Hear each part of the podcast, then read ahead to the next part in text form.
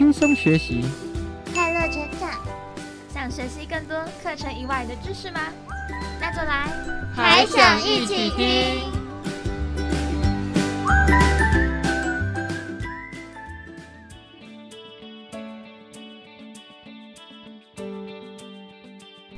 上次考试之后，我们班的阿元跟阿奇在打赌。阿元说他这次考试一定会考一百分，如果没考一百，就要给阿奇五十块。他们怎么突然这样打赌啊？是上次考试之后发生了什么事情吗？阿奇在班上成绩很好，几乎每次都是分数最高的。而阿元常常考不及格，所以阿奇每次看见阿元的分数，都会去嘲笑他。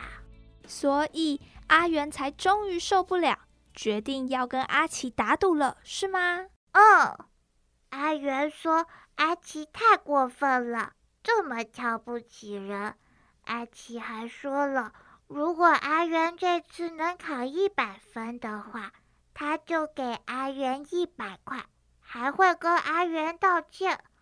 但是他觉得阿元太笨了，根本不可能做到。你是不是觉得阿奇有什么地方做的不太对呢？之前我一直觉得这个阿奇太自大了，仗着自己成绩好就瞧不起别的同学。那？别的同学对这件事怎么看呢？因为阿奇常常嘲笑成绩不好的同学，只愿意跟成绩好的一起玩。但成绩好的同学有时又觉得他这个人太骄傲了，不想跟他玩，所以他在班上被很多人讨厌。大部分的同学。也都站在阿元这里，愿意教他做作业。他们希望这次的赌约能够让阿奇道歉。为什么会突然和姐姐们说这件事呀？因为后来阿元真的考了一百分，阿奇打赌输了，只好跟大家道歉。所有的同学。都觉得很开心，但是阿奇好像很难过。最近下课，他都自己一个人在座位上待着。我还看到他躲在角落偷偷哭，都没有人安慰他。我觉得他之前的行为真的很讨厌。但是我现在又觉得他好可怜哦，所以你想去安慰阿奇，也想让他知道他之前的行为哪里不对，但是又不知道怎么跟他说比较好，对吗？对呀，真是伤脑筋。那姐姐们给你讲个故事吧，然后你再去跟阿奇说。嗯。好呀。从前，从前有一个很有名又骄傲的天文学家，每天晚上只把头抬得高高的，观察一下这个，研究一下那个。这世界上有谁比天文学家更重要？如果没有我们，就没有人认识星星、月亮和太阳。不认识这些星球，又哪会认识四季的变化？不认识四季的变化，又怎么知道何时该播种，何时该收获？不了解季节的转换，这世界将会是一片惨淡。除了天文学家之外，有谁有这样的能耐？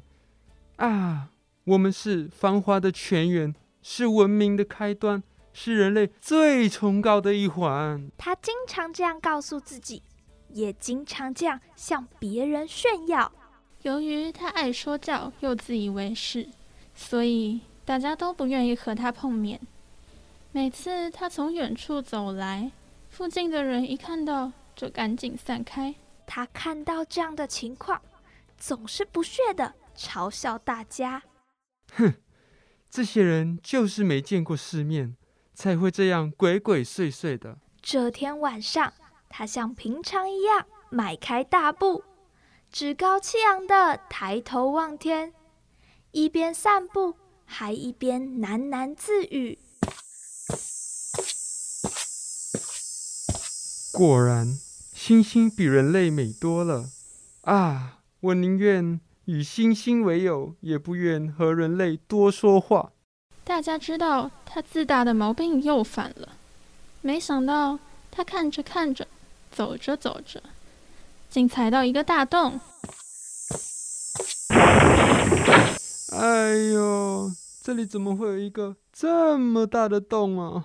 我的屁股好疼啊！他挣扎了好一会儿，也爬不起来，样子非常狼狈。因为身体实在太痛了，所以决定向路人求救。好疼啊！有没有人能拉我一把？路过的人都不愿意对天文学家伸出援手，只是冷漠地瞪了他一眼就走了。甚至还有人嘲笑他：“ 活该！谁叫他平常这么嚣张，笑死人！”文学家先生，你看得到天上，怎么反而看不清地面了？天文学家就这样在坑洞里坐了很久，但是路过的人却没有一个人愿意救他，不是冷漠的走了，就是发出嘲笑声。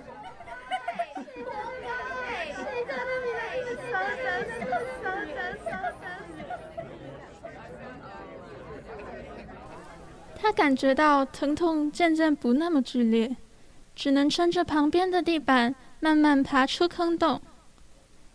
因为在坑洞里待了太久，又是以如此狼狈滑稽的方式出了坑洞，头发和衣服上沾满杂草，脸上还粘了一团泥巴。他看着自己双手和身上的脏污，觉得十分丢脸。赶紧拖着受伤的脚和疲惫的身躯，一拐一拐的回到家里，不想再待在这个让他丢脸的地方了。天文学家回到家后，仔细想了想，为什么跌倒了都没有人愿意拉自己一把，甚至会冷漠的嘲笑？突然，聪明的他意识到。自己之前好像也是这般嘲笑别人，总是觉得自己高人一等，不会犯错，更不需要其他愚蠢的人的帮助，所以也绝对不会对需要帮助的人伸出援手。我或许要做出一些改变。我好像也不是如此完美的人。每个人在这世界上都有自己的价值。我不能为了放大自己存在的价值而去贬低别人。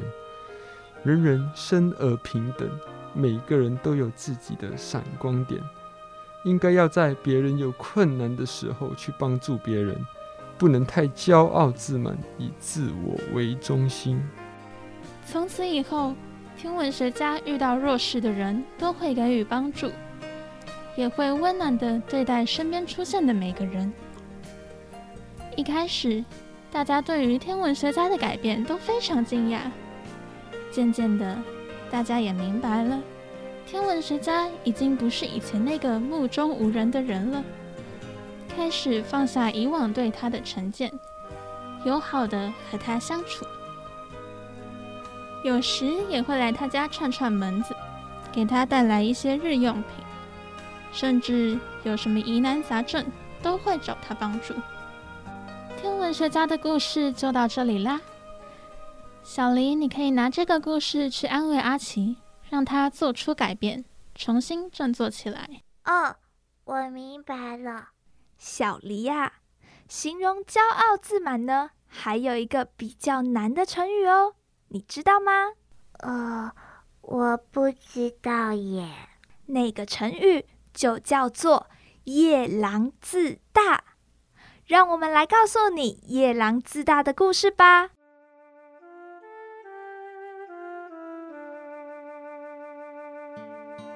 汉朝的时候，在西南方有一个叫做夜郎的小国家，它的国土很小，百姓也很少，物产呢也不丰足。但是在西南这一块地方，就是夜郎这个国家最大了，所以呀。夜郎国的国王一直都以为自己统治了全世界最大的国家。当时啊，汉朝的皇帝是汉武帝，他为了维系与周边国家的感情，所以就派臣子王唐蒙去西南边的国家送礼，以示友好。唐蒙从长安出发，途中经过多个国家，来到了夜郎国。夜郎国王见到了王唐蒙，骄傲地问：“汉朝和我们相比，哪个比较大？”当唐蒙拿出地图，向夜郎国王解释了汉朝的疆土是夜郎国的数十倍后，夜郎国王听了，惊讶的不敢相信。最后，唐蒙向国王转达了合并的意愿。并赠送了华丽的绸缎等等的礼物，将夜郎收为汉朝的一个小城市。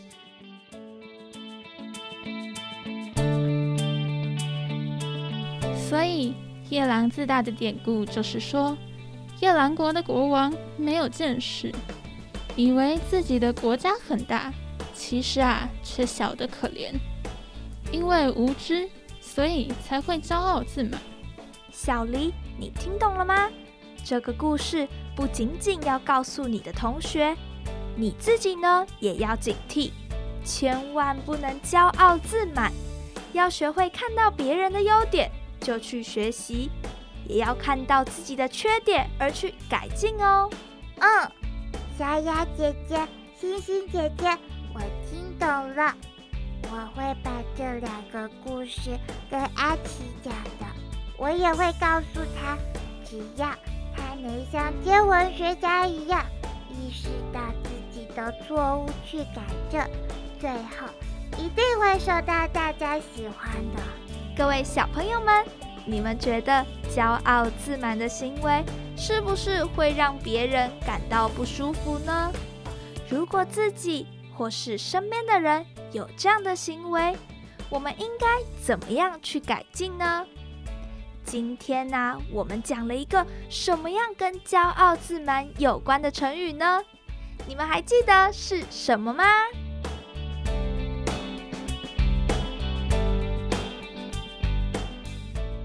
今天的故事就讲到这里喽。等等，我还想听。我也还想听，要听要听要听，我还想听。好，既然这么多小朋友还想一起听。那就请锁定我们的 Podcast 频道，还想一起听？我们在这里等你哦，拜拜。